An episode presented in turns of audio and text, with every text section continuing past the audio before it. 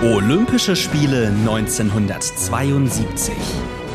Als die Welt nach München kam. Mit Maja Aralica. Die heiteren Spiele. Das war das Motto der Olympischen Spiele 1972 in München. Und um dieses Motto umzusetzen, war es den OrganisatorInnen der Spiele besonders wichtig, ein vielfältiges kulturelles Begleitprogramm anzubieten. Was da so los war im Park, rund um das sportliche Ereignis und wie die Musikszene in München ausgesehen hat, damit beschäftigen wir uns in der heutigen Folge. Ich habe mich mit Ulrich Handel im Olympiapark getroffen, der damals 1972 als Fotograf tätig war und viel mitorganisiert hat, und er hat mir von der Spielstraße erzählt, die damals ein besonderer Bestandteil des Kulturprogramms der Spiele war. Am See entlang, ungefähr Höhe vom Schwimmstadion bis rüber um den dicken Bauch vom See, äh, war die Spielstraße.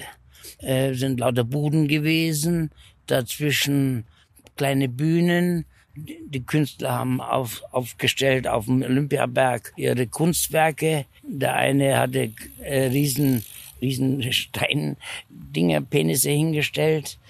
Und dann der andere hat aus Müll, also Eisenmüll, äh, Instrumente gemacht, die so ein Klanggarten sozusagen, wo dann die Kinder und alle Leute dann hämmern könnten, konnten und so Töne hervorbringen. Über 200 KünstlerInnen waren an der Spielstraße beteiligt. Ziel der OrganisatorInnen war es, die BesucherInnen mit einzubinden und einen Ort der Begegnung zu schaffen, für Kinder sowie Erwachsene.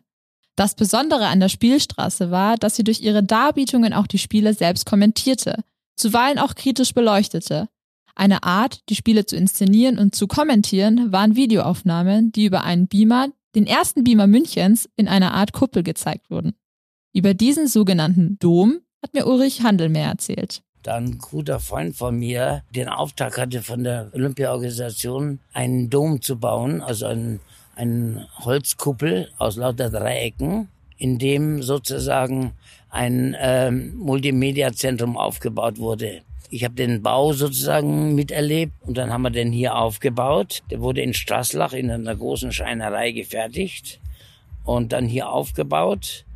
Der hatte natürlich vorne Fenster drin und hinter den Fenstern, also innen drin, wurden sozusagen zwei Idofors aufgebaut. Und so konnte man das erste Mal Videomaterial, Film, Filme, die schon auf Videokassette gespeichert waren, ansehen, weil diese Videosignale auf die Leinwand projiziert wurden. Und dann, dann haben wir sozusagen diese, das erste Mal sind ja Videoteams rumgelaufen und dann haben die die Videokassetten aus der Kamera rausgenommen, bei uns reingesteckt in den Player und dann wurden die ersten Videofilme gezeigt. Das war schon sensationell, war der erste Beamer in München. Dass man Videomaterial einfach so überall abspielen kann, ist für uns heute ganz normal. Das sieht man ja schließlich überall im Alltag.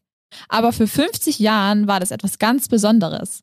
Bei der Spielstraße gab es aber so einige Besonderheiten, darunter auch ganz spezielle Plakate. Rolf Usang hieß er.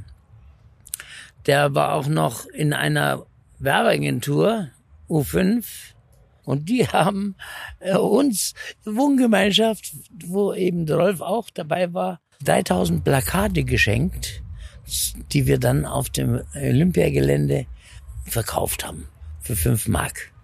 Und das war dann dieses schöne Kifferbild, wo die Frau mit dem dicken Joint, Aufnahme München heißt das, München 1972. Und das war so eine Comiczeichnung, inoffizielles Hippie-Plakat sozusagen. Aufnahme München mit dem dicken Joint. Bei den Spielen gab es also viel zu sehen, von Kunst über Hippie-Plakate, aber auch zahlreiche MusikerInnen, die vorwiegend aus München kamen und auf kleineren Bühnen im Park auftreten konnten und so das Geschehen musikalisch untermalten. Rund 1,2 Millionen BesucherInnen besuchten die Spielstraße, die damit zu der erfolgreichsten kulturellen Veranstaltung der Spiele wurde. Willi Daume, der Präsident des Nationalen Olympischen Komitees für Deutschland, bezeichnete die Spielstraße als einen der Höhepunkte der Spiele. Aber was war noch so in München los, während und auch nach den Spielen noch? Darüber habe ich mich mit Herbert Herbie Hauke unterhalten. Er war Direktor des Rockmuseums in München und ist ein wandelndes Lexikon über Münchner Musikgeschichte und er konnte mir so einiges über seine Zeit in München in den 70er Jahren erzählen. Das klingt jetzt sehr, sehr lustig, aber es war 1969 in Amerika das Woodstock Festival. 1970 kam der Film hier in die Kinos und alles war so während dieser Bauzeit und während dieser Entstehung der Olympischen Spiele und diese ganze Anlage, so lustig man es vielleicht findet, hat aber immer noch so diesen Hauch von Woodstock, diesen Hauch von sich frei bewegen können, es gab ja hier auch kostenlose Musikfestivals im Theatron. Und es ist wirklich eine wahnsinnige Tür aufgegangen. Die Jugend der Welt kam hierher. Man hat das erste Mal so in der Form Leute äh, kennengelernt, die man so gar nicht getroffen hat, weil damals das Reisen noch sehr teuer war. Also es, es war ein gewaltiger Schub für uns junge Leute, für die Stadt. Und natürlich der erste brutale Einschnitt, dass das eben, äh, dass wir unsere schönen fröhlichen Spiele dann eben durch das Attentat zerstört bekommen haben, das erste Mal dann in diese politischen Probleme auf der Welt richtig involviert worden sind. Heute ist es ja leider normal, alle fünf Minuten kracht's irgendwo oder irgendwelche Leute meinen, sie müssen Krieg führen. Und dieser Love and Peace Gedanke wird ziemlich niedergetrampelt. Aber damals war das wirklich der Geist in dieser Stadt. Und das war sehr, sehr schön, das zu erleben, mitten in der eigenen pubertären Blüte, ja. Love and Peace war also der Spirit Münchens in den 70er Jahren. München öffnet seine Türen für die ganze Welt, aber vor allem für die Jugend. Aber dass wir dann diese Chance bekommen haben, wir hatten einen sehr jungen Bürgermeister damals, den Hans-Joachim Vogel, der sehr modern gedacht hat und äh, der eine richtige Jugendwelle und eine moderne Welle hier auch erlaubt hat und zugelassen hat, selber viel mit Studenten damals diskutiert hat. Und somit kam eigentlich im Grunde schicksalsmäßig sehr, sehr vieles zusammen. Man muss wirklich oder kann diesen Olympiapark noch einen, als einen Zeugen der 70er Jahre sehen. Wenn ich nur an die leichte Architektur des Zeltdaches denke und diese nacholympische Nutzung, die ja weltweit einzigartig ist. Aber nicht nur das Olympiagelände war damals ein wichtiger Ort für die Jugend Münchens. Während und auch nach den Spielen hat man sich auch gerne in einem ganz bestimmten Stadtteil aufgehalten. Der absolute Hotspot war Schwabing, weil es damals ja eine Uschi Obermeier gab, die sich ja damals ganz frech ausgezogen hat und äh, äh, sagen wir mal das, was bisher die Norm war, dass die deutsche Frau zu Hause zu sein hat. Der Mann verdient das Geld und die Frau hat sich möglichst wenig außerhalb der Küche zu bewegen und um die Kinder zu kümmern. Und das war die erste, die öffentlich gesagt hat, Entschuldigung, sag's mal so, scheiß drauf. Und die also da dieses moderne Leben sozusagen repräsentiert hat und natürlich sich dann gleich auch noch Jimi Hendrix geangelt hat und Mick Jagger und auch natürlich sehr viel dafür gesorgt hat, dass die Rockstars nach München kamen. Äh, später gab es dann noch das Musicland Studio. Also man ist hier tatsächlich auch diesen ganzen Stars über den Weg gelaufen. Ich bin selber mal in Schwabing gesessen und neben mir saß Keith Richards von den Rolling Stones, hat gemütlich seine Zeitung gelesen. Wir hatten mit dem Zirkus Krone einen tollen Veranstaltungsort, wo all die ersten Bands kamen. Und 73 wurde ja die Olympiahalle mit einem Konzert von Deep Purple eröffnet. Das heißt also, hier gab es immer so ein schönes kulturelles Hand in Hand und immer für uns, wir waren eigentlich auch, was Musik betrifft, immer so am Nabel der Welt. Ähm, es war jetzt nicht so Swinging London, aber wir als junge Leute hatten hier schon einiges äh, geboten bekommen. Also ich war auf, naja, damalige Zeit sicherlich im Herbst auf, sagen wir, alle zwei Tage auf irgendeinem geilen Konzert. Ja. Das München der 70er war wild, frei und ausgelassen. Weltstars wie die Stones oder Deep Purple hielten sich gerne in München auf und man konnte zusammen ausgelassen feiern. Da fragt man sich, warum das eigentlich so war. Ja, unser Schirmherr war, ist ja vom Rockmuseum John Lord von Deep Purple, der leider verstorben ist. Den habe ich mal diese Frage gestellt. Und der hat gesagt, uh, Herbert, it's the wonderful Musicland studio where, where we do our productions, but uh, there are two other reasons, the Munich Girls and the Munich Beer. Und ich glaube, das hat sich bis heute nicht verändert, warum München für Touristen ein sehr, sehr schöner Anlaufpunkt ist. Äh, ich denke, das sind diese drei äh, Themen, die Kultur, die Geschichte der Stadt aber auch die wunderhübschen äh, Menschen, die hier leben und äh, natürlich dann letztendlich auch das sehr gute Bier, das doch wie jetzt gerade während des Oktoberfestes reichlich genossen wird. München, die Stadt mit Herz, Bier und schönen Menschen.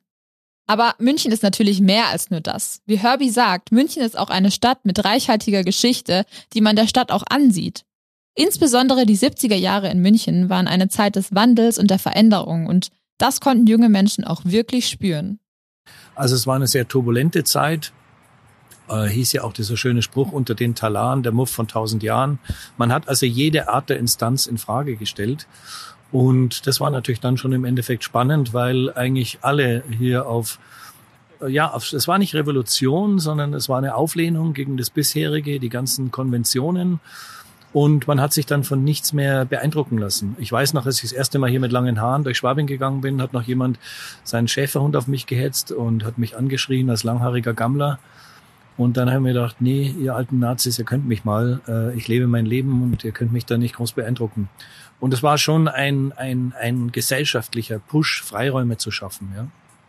Die 70er Jahre waren also von Veränderung und Normwandel geprägt. Vieles wurde in Frage gestellt und ebenso vieles hat sich geändert in dieser Zeit. Und die Olympischen Spiele in München waren hierbei ein wahnsinnig wichtiger Wendepunkt für das Nachkriegsdeutschland. Die waren praktisch die Summe all dieser Dinge und die waren praktisch die Krönung dieser Zeit und eigentlich dann eine Symbolik durch den Anschlag, durch die Veränderungen, durch dieses Traurige und Ernsthafte am nächsten Tag kann man eigentlich sagen, dass da schon auch ähm, eine neue Zeitrechnung wieder begonnen hat und ja, der Spaß dann plötzlich, wie man in Bayern sagte, ein Loch hat und natürlich dann äh, ja eigentlich schon beginnend 72, 73 so langsam ein Wandel war, der sich dann nach und nach vollzogen hat. Aber nicht nur gesellschaftlich waren die Spiele ein wichtiger Einfluss, sondern auch für die Musikindustrie. Mit dem Olympiagelände eröffnet sich plötzlich eine Möglichkeit, große Konzerte zu veranstalten, was natürlich auch große MusikerInnen nach München gelockt hat. Es ist so, dass das wirklich ein, ein sehr interessanter Zufall in der Zeitgeschichte ist, dass genau in der Zeit, in der die Bands wie Pink Floyd, Led Zeppelin, Deep Purple alle riesig wurden und vielleicht nur noch in Amerika gespielt hätten, in dieser Zeit die Olympiahalle plötzlich da war, weil die wären alle nicht mehr in den Zirkus Krone gekommen oder ähm, in den Kongresssaal Deutsches Museum oder solche Dinge in die kleinen Locations. Also es war schon mal eine echte Fügung, dass genau zu dieser Zeitpunkt, als die Bands acht, zehntausend Leute, Rockfans gezogen haben, auch die Möglichkeit da war. Und ich muss sagen, ich war bei diesem Konzert. Wir haben uns monatelang vorher darauf gefreut, weil man musste ja die Tickets immer monatelang vorher im Vorverkauf kaufen. Remember, it was a time without Internet. Und wir sind da rein und das war so unglaublich groß. Wir sind wie in eine Kathedrale und man muss sich mal vorstellen, das war ein Hardrock-Konzert. Wir sind da rein in aller Ruhe, hatten eine Decke dabei, waren sechs Leute von unserer Clique, haben in der Arena die Decke ausgebreitet, haben da unsere Wasserpfeifen dabei gehabt und, und andere seltsame Dinge, haben unseren Wein dabei gehabt und haben es uns da gemütlich gemacht. Und jeder, der nachkam, hat sich angeschlossen. Es wurde ein riesiger Flickenfleckenteppich und ich fand es vor allem extrem mutig mit der damals außer Black Sabbath härtesten Rockband äh, die Olympiahalle zu eröffnen. Also das war schon ein sehr mutiger Schritt.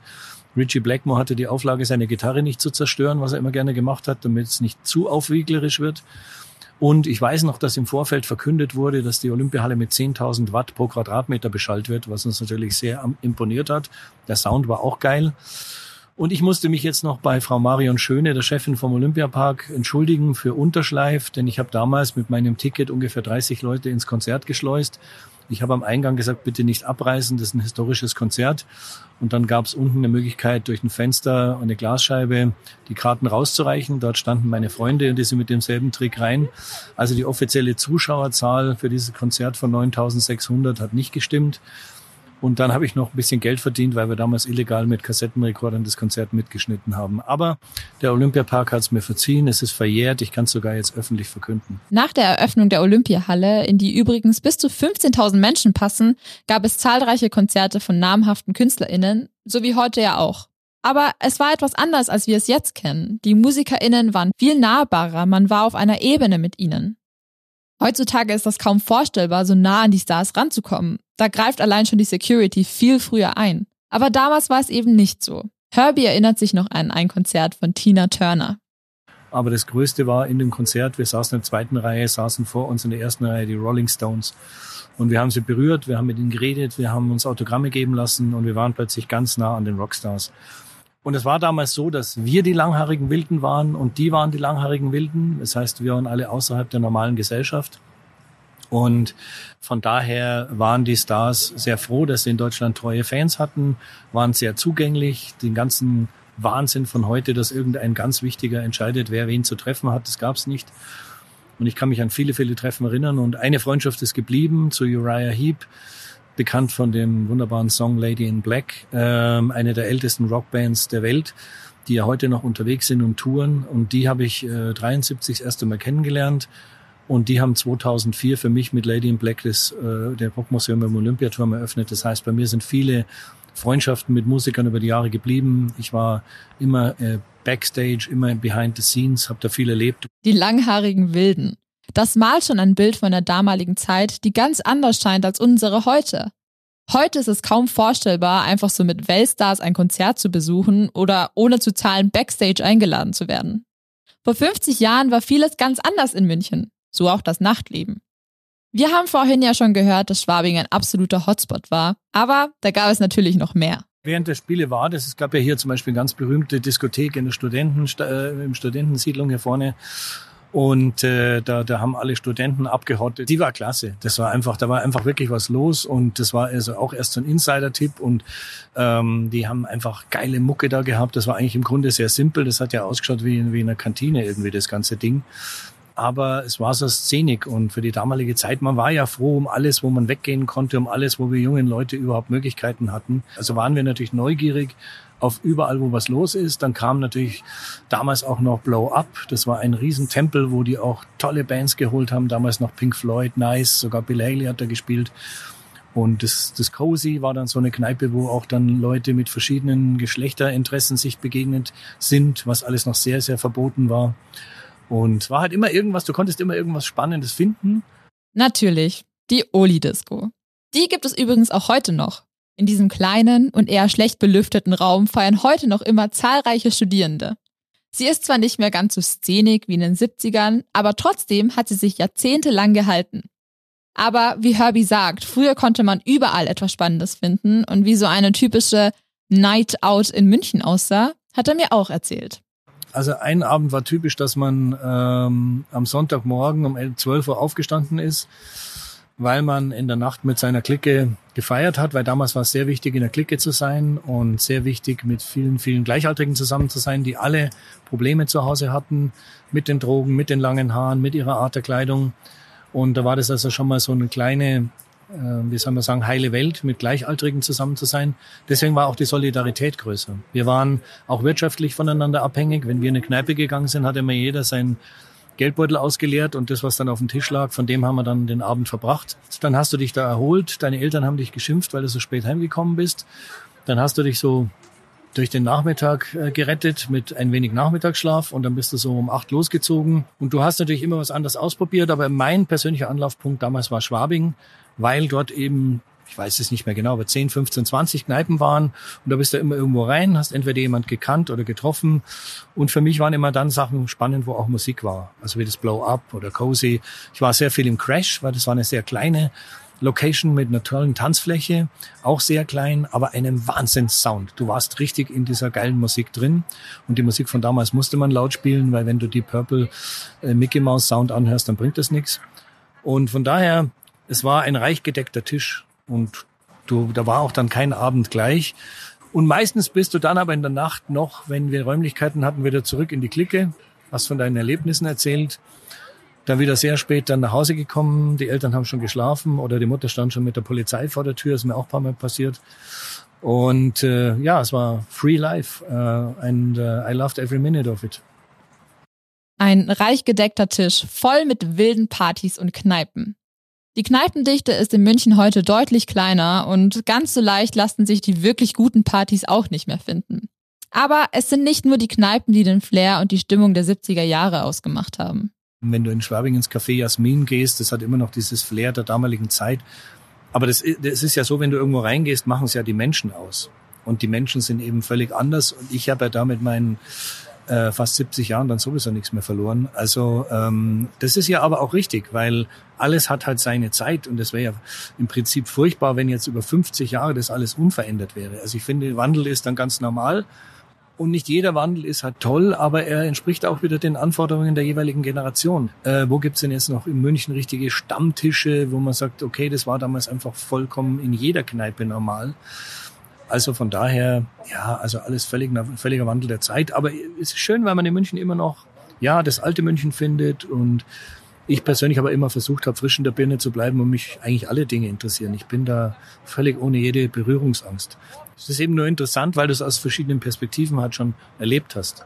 Aber den Wandel finde ich auch irgendwo spannend. Es wäre ja Käse, wenn alles immer gleich ist. Wenn die 70er Jahre geblieben wären, könnte man es gar nicht unterhalten, weil wir immer so zugekifft wären, ja. Die Zeiten haben sich also stark verändert und das ist gar nicht mal so schlecht. Und diesen Wandel der Zeit haben die Spiele nachhaltig beeinflusst. Wo man den Einfluss der Spiele besonders gut sehen kann, erzählt mir Herbie. Das, was man nicht sieht, das ist, glaube ich, der Wandel in der Birne, der Wandel im Kopf, äh, der Wandel einer, einer, ja, einer Stadt, der viel anderes an Image anhing, zu einer Weltstadt mit Herz, wie es damals hieß. Wie weit das jetzt heute noch gilt, kann ich nicht beurteilen. Ich sehe da manche Dinge, da fehlt mir das Herz, aber that's another story. Aber äh, ich denke, das Unsichtbare ist es. Einfach diese, dieses Aufreißen in, in, in Freiheiten und den Menschen einen Park zu bieten, den Menschen die Möglichkeit zu, zu, zu bieten, hier sich so auf ihre Art wohlzufühlen, wie sie wollen. Und das ist eben sehr außergewöhnlich, weil in vielen olympischen Städten passiert nichts mehr. Das sind Ruinen, stehen da rum oder wurden aus Imagegründen dahingestellt. Gerade die totalitären Staaten haben sich dann zwei Wochen wie die tollsten präsentiert, teilweise dafür Leute umgesiedelt oder ganze Berge abgetragen, Flüsse umgeleitet und das ist ja alles hier nicht passiert. Man hat ein brachliegendes ehemaliges Militärgelände, muss man auch sagen, einem friedlichen Zweck zugeführt. Und das ist doch sehr schön, wenn man jetzt heute hier sitzt und hat den Schuttberg, heißt heute Olympiaberg und ist eigentlich heute eher ein Zeichen des Friedens, ähm, was man früher eben mit den Grauen des Kriegs noch assoziiert hat. Das sind für mich schon sehr positive Signale und etwas, was wir ja gerade heute wieder sehr, sehr dringend brauchen. Ich denke, der Gedanke von Love and Peace scheint etwas angestaubt zu sein. Für mich ist der aktueller wie je zuvor. Das war ein sehr schönes Schlusswort für das Ende dieser Folge. Vielen, vielen Dank fürs Zuhören und schaltet auch sehr, sehr gerne zum nächsten Mal wieder ein.